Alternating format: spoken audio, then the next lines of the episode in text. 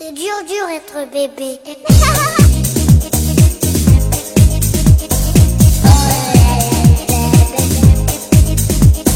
Hello，大家好，欢迎收听 Lady 妈妈腊八粥，我依然是每天都很开心的童华。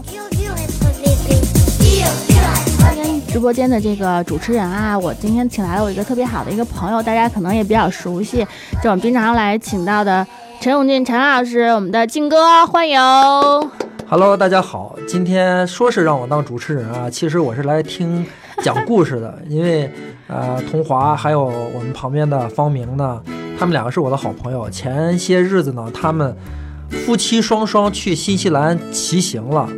呃，我我觉得对我来讲啊，就羡慕嫉妒恨啊，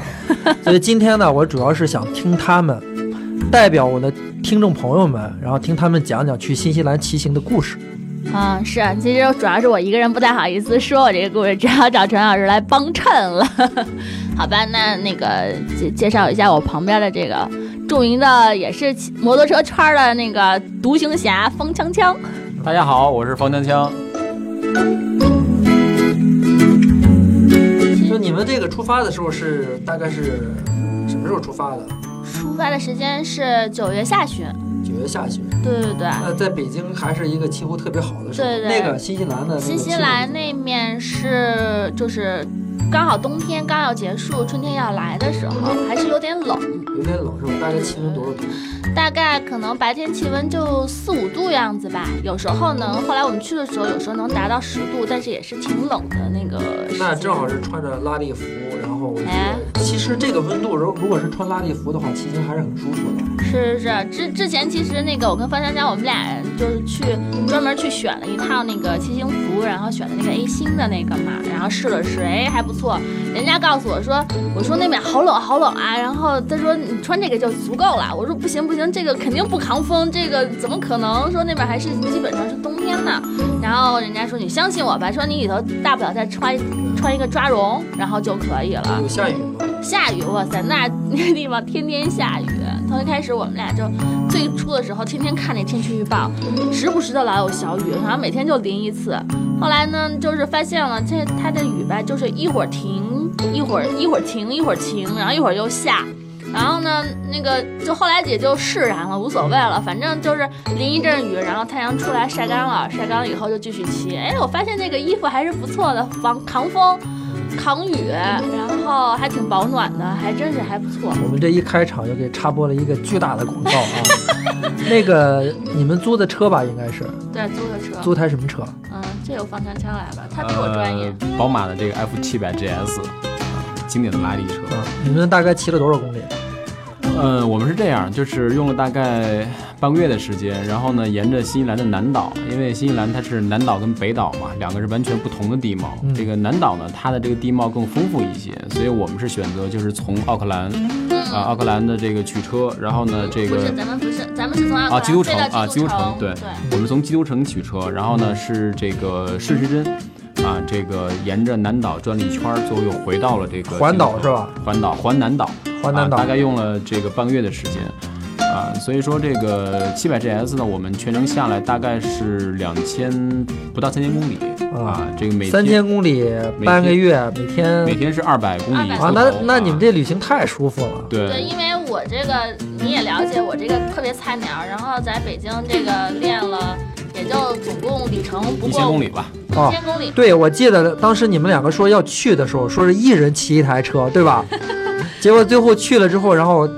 考虑了一下，还是还是最后两个人一台车。这个原因呢，两个啊，一个就是说考虑到这个呃王德华呢，毕竟是一个新手啊，这个新西兰呢，毕竟我们人生地不熟啊，安全角度考虑。第二个原因呢，更重要就是车太贵了啊，对一台车租金下来得一万块钱啊，一万块那那钱。真是还是挺贵的，半个月一万块钱是吧？那平均一它基本上天是七八百，一天是一千出头一，千出头吧。你连上保险，呃，连上保险，这个加上油费，一天大概一千出头。啊。嗯，还是挺贵的，所以考虑到这个角度。所以其实下来之后啊，我们也觉得租一台车还是正确的选择，因为到了以后才发现新西兰跟想象中不一样。嗯我们想象中新西兰背景是雪山，旁边是湖泊，嗯这个大直道一望一望无际的。结果到了以后呢，发现这个山路很多嗯啊，这个多弯儿，而且呢，这个海拔起伏其实也挺挺大的。陡的，对。啊，另外呢，就是说这个新西兰前年不是有这个地震嘛，啊，但是因为新西兰的这个城市恢复呢，其实比较慢，所以我们在一些这个比较偏的国道上啊，你会发现路面上还是有很多这种碎石，嗯所以说风险还是有的。嗯啊，我们后来认为就是两个人坐一台车，其实比较比较科学，互相照照照料一下啊，挺好。新西兰还是比较这个地广人稀，对吧？对对对，应该去很多地方还是很少人。是我这个为什么头一开始我就选择会去新西兰啊？其实我头一开始你也知道我这个太菜鸟了，然后头一开始是害怕的，本来是他一个人去，后来什么事情打动我呢？就有天玲玲跟我说，玲玲那个大家也都熟悉，然后玲玲有天跟我说。你怕什么呀？新西兰那全都是地大物博、地广人稀，然后一条大直道，什么都没有，然后也没有别的车在后边滴滴你。哎，我想想也是，他说你就当那纯练车去吧。哎，也是，其实你知道，在北京骑车也挺害怕的。我就记得有一次，呃，撞了胆儿上了四环，哎，我真的好紧张，真的紧张的都不行不行了，我就是怕后边车，比如说我骑得特别慢，你看我的速度可能也就六六十六七十的那种速度，老怕别人滴滴我，或者旁边有个车从那个超过你或者什么之类的，那心里本来胆儿就小，然后再滴滴你，我就更没戏了。我想想也是哈，那边那么远。然后这个大家这个都比较遵守文明，然后遵守交通规则，那我怕什么不过确实事实如此，确实没有人滴滴。那呃，像新西兰你们旅行，呃，是带着帐篷吗？有宿营啊，还是都是去什么呃汽车旅馆呀？没有，这次我们因为是那边是冬天嘛，还是比较冷的。就我我们以前出去玩的时候都是去呃露营啊或者什么之类，这次我们没有选择，我们这次就是大部分时间我们去选择那种 B&B 去住，就住民宿。嗯然后一小部分会去，比如说这个地方太小了，没有什么东西，就可能去找一个随便找一个酒店去住一下，基本上是这样。那关于这个新西兰，你们像这一路走下来，像这个饮食啊什么，有没有特别好吃的呀？因为我记得去澳大利亚的时候，然后经常海边上站在海边就会有生 有生蚝，对吧？伸手就会就会生蚝，还有很多就是这个摩旅的这个很多的朋友，然后发了这些呃图片呀。什么大螃蟹呀，然后随便扔一块肉，拿一绳，然后就钓个螃蟹出来，有没有这样的一些像类似于奇遇啊什么的？有啊，让方香香讲了，我们是当时揣着怎样的心情去吃大龙虾的？呃，说到吃啊，就是这次新西兰呢，这个还是挺过瘾的啊，因为以前呢，我们这个这个比较多的是苦旅，就是刚才提到说住帐篷啊，然后吃的也比较简单。这次呢，这个行程一是每天时间比较宽裕，然后呢，这个新西兰的美食真的挺多的，因为这个海鲜太新鲜了。因为新西兰是一个呃非常非常原生态的地方，从入关就限制的非常严格，你的这个这个户外鞋如果地上这个鞋底儿带着泥土，都有可能会被这个这个查到。所以说呢，这个这个国家是地大物博啊，然后这个美食啊非常非常的新鲜。我们呃经常在超市里去买那种盒装的三文鱼，呃非常便宜。然后呢，这个买一管芥末，这个到了住的地方以后啊，切开你就这个蘸着芥末这个吃，哎呀太美味了。这个回来之后呃吃三文鱼就跟在国内吃饼子一样，是吧？哇太对，晚上吃美味了个夜宵，我们俩就切一盘生生生鱼片儿，特别美。对，然后我们呃在奥克兰附近，我们坐船出海。，是在这叫卡库拉。哦，卡库拉，对，果然你这是地理盲。忘记了啊。这个我们坐船出去打鱼，这个一条小船呢，大概是六个游客，呃嗯，然后呢会有船长和这个这个海员带着我们。然后呢，到了深海的地方之后，然后这个抛锚下去之后，我们就可以用这个设置好的这个这个这个鱼竿儿嗯啊，去去钓鱼。我们呃最高的记录是一竿子下去一下是三条鱼上来，三条鱼，三条鱼上来啊那那那是一个一个竿儿上有很多个钩，是吧？对对对对对对一竿儿下去竿竿都有鱼。对，然后龙虾一笼子下去之后，大概能上来几十只龙虾。当然说新西兰对这个海洋捕捞的这个要求非常严格，它上来之后会去拿尺子去量这个龙虾，小的就扔进去小的会扔进去哎呀，这个非常心疼，我们一干在扔的时候，你们见方程枪那种眼神啊，就是啊、这个不能扔啊，挺挺大的，因为有的时候看到它挺大的嘛，但是一量那尺寸不合格，然后就扔进去，然后全船的人都叹息，唉，又哎扔，一只。你们这六个伙伴都是中国人，对，全是中国人。嗯对，正好我们是那会儿可能到十一了吧，刚好赶上一大波的这个中国游客去新西兰。嗯，我我我觉得就是就是，呃，垂钓啊，或者是什么采摘啊，这种乐趣就是就在于这儿，就特别好玩儿。是啊，我们头一开始根本就没想到，因为之前去的时候吧，就想着那个，呃，人家说不见得你能捞上龙虾，所以我们也没有抱太大希望。然后就，其实我们俩之前吧，就是那个啊，刚刚我要介绍一下，这方山江的地理知识实在是太匮乏了。然后补充一下，这个凯库拉这个地名呢，它是新西兰的毛利语，新西兰当地就是他们当地人是毛利人嘛，就是它的土著居民。那个毛利语的凯库拉，在毛利语的意思是吃龙虾的小镇。哦，嗯，对，所以我们俩是从那个蓝岛的那个西海岸，它在东海岸嘛，我们从西海岸一直穿到东海岸，大概是呃骑了大概那天是最长时间，大概是三百多公里，然后我们俩就一路。奔着就是啊，我们要吃龙虾，吃龙虾，用这种精神一直支撑了我们下去。那天真的挺累的，中午好像就随便吃了一点儿，大概有有大概有骑了，总共差不多有六个小时左右，大概是这么长时间。然后到那儿吃到了龙虾，然后而且我们就是组了个团儿，因为他就是你打完龙虾之后，他会把那个就是挑一些给你带回去嘛，还有好多生鱼片儿，他不是都给你吗？不是都给你，因为大不过基本上大部分都给你了，但是他要剩下的就能合格的其实不多，一人大概能剩个两只左右。然后我们还组了个团，跟旁边一个中国的夫妇，我们组了个团，然后去。当地小镇唯一的一家中国餐馆，它只只有那一家中国餐馆能可以帮你做这个加工嘛。然后我们就把那个中国餐馆的所有的龙虾的做法吃了一遍，真的是毫不夸张的是，我们扶着墙出来的，就第一次把龙虾吃到撑，特别爽。但是价格，吃一顿要便宜的很多，能便宜个一半吧。那这个就是那你们坐船的这个垂钓的这个费用，垂钓的费用当时是交了一个船，交了一百然后六百块钱一个人。六百块钱一个人。对，六百块钱一个人，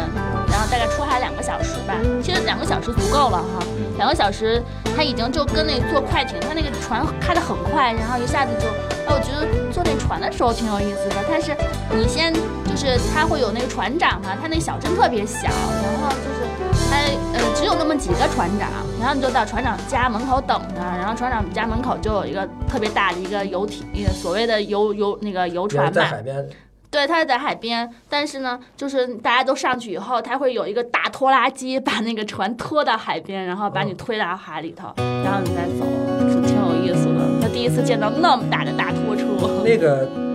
钓这个龙虾也是用鱼竿跟钓鱼那种鱼竿吗？嗯，不是，它是用笼子，啊用笼子捞的。对，我们就是用我们钓上来的鱼，然后我当时看了，它那个钓上来的鱼是当地的一种叫什么鱼，那名字我没记住啊，特别复杂一个名字。然后呢，它其实吃的生鱼片就是，呃，左面切一片，右面切一片，那两片生鱼片是留给我们的，嗯然后剩下把头切下来之后，然后就直接放那个笼子里头，它就拿那个鱼头当诱饵，然后那个对，把那诱饵把那鱼头都放到那个笼子里头，直接下到海，然后转两圈儿，然后一上来就一笼的龙虾，特别爽，哦，当时我们都惊呆了。就是你们先钓鱼，对，先钓完鱼之后把鱼也分个头吗？嗯，鱼也有啊，有大的，有特别大的，那个小的鱼也会再扔进去吗？还是小的鱼也会扔进去，也啊也也扔，他们也就是只要是超过那个规定的尺寸，就是呃不能不能小于这种尺寸，所有的全都要扔进去。啊？钓了鱼上来之后，然后嗯，切先生鱼片儿，切鱼片儿，对把鱼片儿切下来之后，然后那个你们就，然后你们带走，对鱼的呃对鱼片儿，然后拿鱼头，然后钓龙虾是吧？对对对，开着船这个去的路上啊，看到几只海鸥一直跟着我们在飞，嗯，当时还奇怪呢，说哎这个是喜欢我们吗？后来后来才知道，就是我们在在捕鱼的时候，因为不断的会把一些这个这个鱼的这个这个这个残骸当成诱饵，不扔到海里嘛，嗯往里一扔，然后一群海鸥就会飞过来。啊，这个看来也是对这个打捞非常熟了，知道我们是过来喂食的，很有意思。而且你还就是有时候，它当地会有那种出海去看什么鲸鱼啊、海豚的那个这种团儿，然后我们就特别幸运啊，我们那个船上就是开着开着开着，突然就看见前面有好几只海豚正在海上跳，就是在那飞着跳，哇，大家都可开心了，然后说，哎，这趟值了。要不然你要是单报一个出海看鲸鱼的团儿也挺贵的，也得小一百呃小五百块钱人民币呢一个人。嗯，所以就是整个下来，我觉得新西兰感觉还真是挺好的，特别是吃，真的这个就是你们之前做了攻略，然后你们知道有这个项目，然后还是还真的没有，你知道我们这出发的时候是这样的，就是我们在我们不是定的是九月九月底出发的嘛，然后其实这个行程啊，我们俩大概是在七月份左右，七月份记得吗？陈老师，就是那次你跟我去聊那个杜卡迪的那个那个一个摩托的时候，那会儿我不是刚刚有信心准备要骑车嘛，就那会儿他说走吧，那咱俩一起吧，就那会儿先订了机票什么的。然后后来就是家里就特别忙，然后又搬家又干什么的，就没有去做行程。然后旁边这位同学信心满满的说：“放心，以我这么多次出行骑摩托车的经验，你相信把这个旅程交给我就好了。”我说：“行吧，那我我就完全就没有结果他的设计就是没有设计，对他的设计就是，然后就是上飞机的那会儿，我就问他，不飞机上时间很长吗？十几个小时。我问他，我说我咱们都去哪儿啊？他说你看啊，然后给我画了个圈，咱们就去这儿。我说就完了是吧？他说对，然后就这样，就挺没计划，真是一次就是说走就走的旅程。嗯，就是你们装备是自己的，然后把车租好了，对买了机票，然后就去了。对，就去了。嗯，对，这也是我们的风格，因为本身你出去摩旅，摩旅追求的就是一种自由自在嘛。对，啊，这个虽然说新西兰它的南岛的景点是比较固定的，但是我们不想走太常规的这种线路，嗯啊，所以我们一般就是按照我们头天这个我们的这个行程安排，然后呢再看第二天我们要去哪儿，每天都是这样子。对，那会儿晚上根本没有时间什么看什么朋友圈，我们俩晚上都是在想，哎呦下一嗯第二天我们俩要去哪儿，然后就是限定限定那个 B N B，反正那面的 B N B 这种很发达嘛，就无所谓。嗯然后那个就是每天晚上看看第二天那个地方有什么好玩的，然后能看到晚十二点，特别困，一天特别充实。就什么什么 iPad 我都没带，我还想呢，我晚上妥妥的看会儿电视剧，终于不用带孩子了，晚上有时间看电视剧了。然后特别明智，他走着走的时候他没让我带，他说我跟你说，你真的没有时间看，啊，真的是没有时间。就是我后来我在手机里头下载了电视剧，然后这十天半个月的，我连一集我都没有看完，真的很基本上就是特别充实。早上应该不会醒特别早，我知道。如果晚上睡得晚，是，啊然后睡个自然醒，醒了之后就开始骑，呃然后中午饭对付一下，对对然后到达你们想去那个地方就开始玩儿，对。对吧？玩完了之后找个地方睡睡。所以说，这个一个人摩旅跟两个人还是有很大不一样的。就是一个人呢，你更随意。我甚至我早上起来，我在在规划当天的行程。两个人的话，你就涉及到，首先两个人要互相信任啊，这个这个毕竟是在一台摩托车上，两个人要互相信任，而且非常信任。这个另外呢，就是两人之间一定要对啊、旅行的这种态度是比较一致的。你比方说，我们两个人都是属于啊、比较随遇而安，而且呢，就是。呃，这个这个临时机动性比较大。这个如果说一个人特别严谨，一个人特别随意，那俩人在路上一定会有矛盾啊。我们两个人在路上呢还好，这个呃大的目标都是一致的。那除了吃啊，然后刚才你们说玩这一路下来十五天，我相信毕竟是到了一个未知的地方，而且没有计划，有没有什么类似于奇遇啊或者突发的事件？奇遇，奇遇倒谈不上，因为这次我们出发之前的目标啊就是安全回来嗯，啊，这是最大的目标。所以说我们选择的线路呢，没有选择很多特别特别危险的这个，或者说这个地图上显示路况比较这个这个这个这个未知的，我们还是走了一些相对来说比较传统、比较常规的线路，安全是放在第一位。所以说没有太多的奇遇，当然路上遇到了很多很好玩的一些事情和人。啊，比方说我们，呃，路遇了一个凯旋的车友俱乐部，对，就是啊咱俩从那个西海岸到东海岸骑行这个凯旋是凯旋摩托车是吧？对，凯旋摩托车，对我我们俩特别就是从西海岸到东海岸，就那天刚才讲到，就是去那龙虾小镇的路上，然后它路上那条路特别好，就是它是好几个国家森林公园连在一起的，就是弯弯曲曲的山路，陈老师肯定超级喜欢，就各种弯儿，各种弯儿。后来呢，我们特别开始还想着说，哎，就是可能也是因为正好是那天是周末嘛，然后说，哎，嗯骑着骑着，突然哎发现对面就开始就是有这个摩托车什么骑摩托车的人过来，我们就特别 happy 的打招呼。哎，然后过了一会，哎，又有，然后说这是什么情况？说可能也是这种跟国内这种车友会出来组织出出来玩儿，然后后来走到我记不得那个小镇叫什么名字了，然后就有一片那个越野的越野的那个场地，就好多人在那玩那越野摩托，然后甩一身泥，然后有一个有一个。得那个老头大概有五十来岁吧，然后特别酷，穿一身皮衣，骑辆黄颜色的那个凯旋，然后特别帅帅气的，就是哗一个弯切到我们前面，停在了那个就是刚才那个越野场地那个，就跟里头的人打招呼嘛。然后我们俩就特别 happy 的就停下来，然后就就就听人家在那聊天，然后什么什么的。后来就跟人家大概聊了聊，反正他就是新西兰当地的英文吧，就是有有点口音啊，那人可能口音比较重，我大概听的差不多，就说他们可能今天有个在某个地方有个聚会。后来那个黄先生就说：“哎呀，我真想去啊！”我说：“不行不行，咱俩去吃龙虾。”然后后来那个说：“好吧好吧。”然后我们俩就一直往前，走，就看着那车队越来越多，越来越多。全都是凯旋，对，大部分。大部分都是凯旋，对。然后后来我们说，哎呦，那还真那什么。然后他就老跟我说，啊，我我们俩就是那个戴着头盔，有一个蓝牙耳机嘛，就可以那个互相聊天嘛。然后就那个他就跟我说，要不咱回去吧。然后那个我说不行不行，那第二天要不然就赶不上飞机了，该就是时间比较紧张嘛。快结束了是吧？对对对，快结束，最后到的那个地方。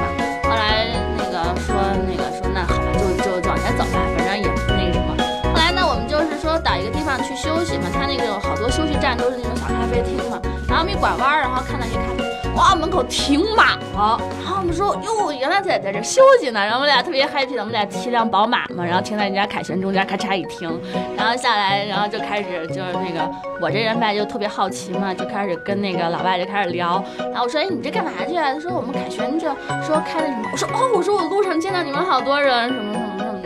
然后就开始跟我们在那儿就说说，哎，你们从哪儿来的呀？然后就特别 happy 的说，我们从中国。哇，从中国骑车来，第一次见到。然后我那种虚荣心得到了极大的 满足。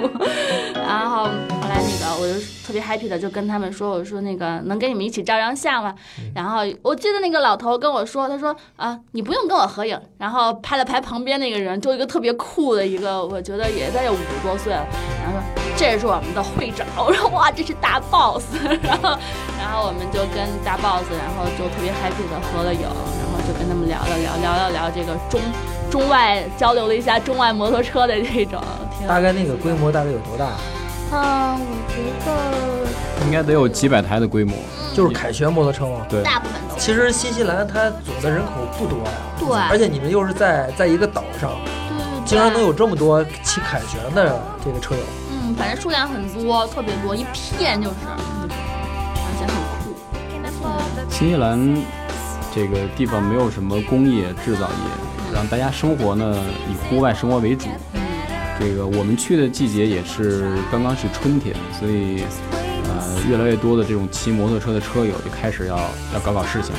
所以我们那天在路上不断的看到嗯几台、十台、几十台的车迎面过来，当时哎呀，我是真想回去说 你去看一看这个盛况啊，因为我也不知道多大的规模啊。然后我你想，我们光在加油站停车停了有大概半个小时，那边聚集了可能就有大概五十多台我这个凯旋，非常。那应该是从新西兰各个地方过去应。该是，对对对，正好是也是赶到周末嘛，他们开会。